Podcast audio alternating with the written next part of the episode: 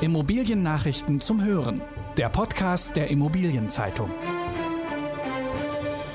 Flughafen BER bleibt ein Verlustgeschäft. Verfassungsgericht lehnt Eilantrag gegen Berliner Mietendeckel ab. Flex-Office-Anbieter im Preiskampf. Flughafen BER bleibt ein Verlustgeschäft. Der Flughafen Berlin-Brandenburg, kurz BER, eröffnete vergangenen Samstag mit neun Jahren Verspätung. Zahlreiche Planungspannen hatten dazu geführt, dass der Betriebsbeginn immer wieder verschoben wurde. Insbesondere der Brandschutz machte jahrelang Probleme. Die Kosten des Megaprojekts kletterten von ursprünglich 2,3 Milliarden Euro auf fast 6 Milliarden Euro. Doch damit ist das Kostendebakel nicht vorbei, denn durch die Corona-Pandemie sind die Passagierzahlen überall eingebrochen auch in Berlin. Die Folge? Der BER kann nicht profitabel betrieben werden. Allein für 2020 benötigt die Flughafengesellschaft FBB daher Zuschüsse von mehr als 300 Millionen Euro. Der Verkauf von Grundstücken soll nun Geld in die Kassen bringen. So können mit der Fertigstellung des BER die Flächen im Mittelbereich der Landebahnen vermarktet werden. Dort soll auf 24 Hektar ein gemischt genutztes Quartier mit Büros, Hotels und flughafennahen Dienstleistungen entstehen.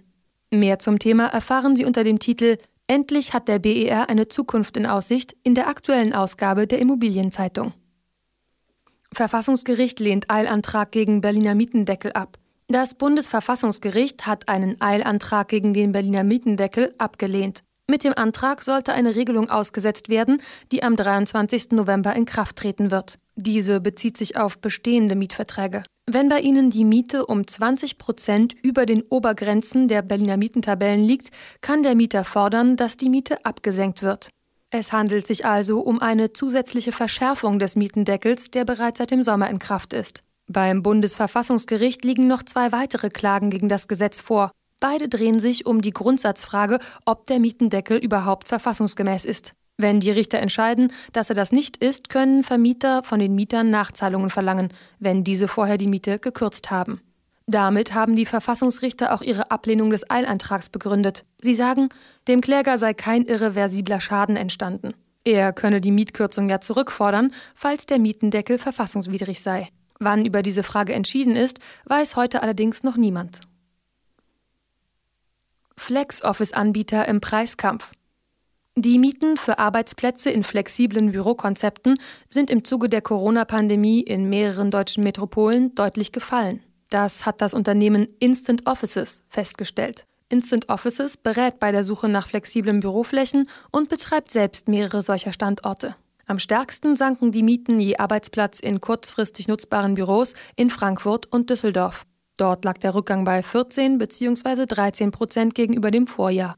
In beiden Märkten besteht nach Aussage von Instant Offices ein Überangebot. In Berlin, Leipzig und Köln hingegen sind die Mieten zwischen 5 und 10 Prozent höher als 2019. Das könnte sich bis zum Jahresende allerdings wieder ändern. Trier bekommt einen neuen Stadtteil. In Trier verwandelt sich ein Panzerübungsgelände in einen neuen Stadtteil. Die Bodensanierung ist abgeschlossen.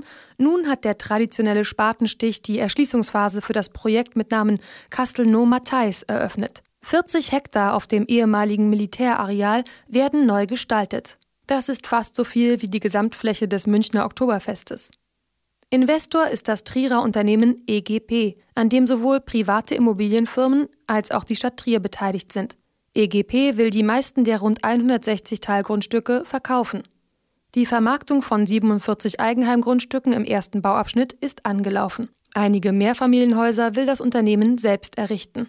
In zehn Jahren soll der neue Stadtteil Kassel-Nomatheis fertig sein. Umwandlungsverbot für Mietshäuser kommt jetzt doch. Die Aufteilung von vermieteten Mehrfamilienhäusern in Teileigentum wird nun doch eingeschränkt. Das Umwandlungsverbot ist überraschend in den Kabinettsentwurf für das Baulandmobilisierungsgesetz zurückgekehrt, nachdem es vor kurzem erst gestrichen worden war. Damit hat sich die SPD durchgesetzt. Die Bundesregierung hat den Gesetzentwurf trotz Widerstands in der CDU in dieser Woche beschlossen. Mit der im Entwurf vorgeschlagenen Regelung werden die Landesregierungen ermächtigt, Gebiete mit einem angespannten Wohnungsmarkt festzulegen, in denen die Umwandlung von Miet- in Eigentumswohnungen genehmigungspflichtig ist. Diese Regelung soll für fünf Jahre gelten.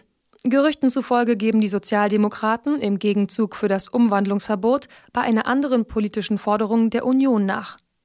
Der Eigentümerverband Haus und Grund kritisiert den Deal als politischen Kuhhandel. Die Transaktion des Monats Oktober. Union Investment kauft Büroprojekt in Giesing. Union Investment hat von der Gesellschaft Allgemeine Südbodengrundbesitz das Büroprojekt Haus 27 im Campus Neue Barlan gekauft. Das Projekt im Münchner Stadtteil Giesing verfügt über eine Fläche von mehr als 32.000 Quadratmetern und wechselte für 320 Millionen Euro den Besitzer. Damit ist es nach Daten von IZ Research die größte deutsche Gewerbeimmobilientransaktion im Oktober und gleichzeitig der größte Bürodeal, den der Münchner Markt in diesem Jahr bisher gesehen hat. Haus 27 im Campus Neue Barlan soll im März 2021 fertiggestellt werden. Es geht dann in den Fonds Uni Immo Deutschland über. Rund 60 Prozent der Büroflächen im künftigen Gebäude sind bereits vermietet. Die kommende Folge des IZ-Podcast wird sich unter anderem mit der Asset-Klasse Rechenzentren beschäftigen. Das waren die wichtigsten Schlagzeilen der Woche aus der Immobilienbranche. Redaktion Monika Leikam, Ulrich Schüppler und Harald Tomicek. Alle News gibt es zum Nachlesen in der aktuellen Ausgabe der Immobilienzeitung. Jetzt 10 Euro sparen mit dem Schnupperabo. Mehr Infos unter iz.de slash Schnupperabo.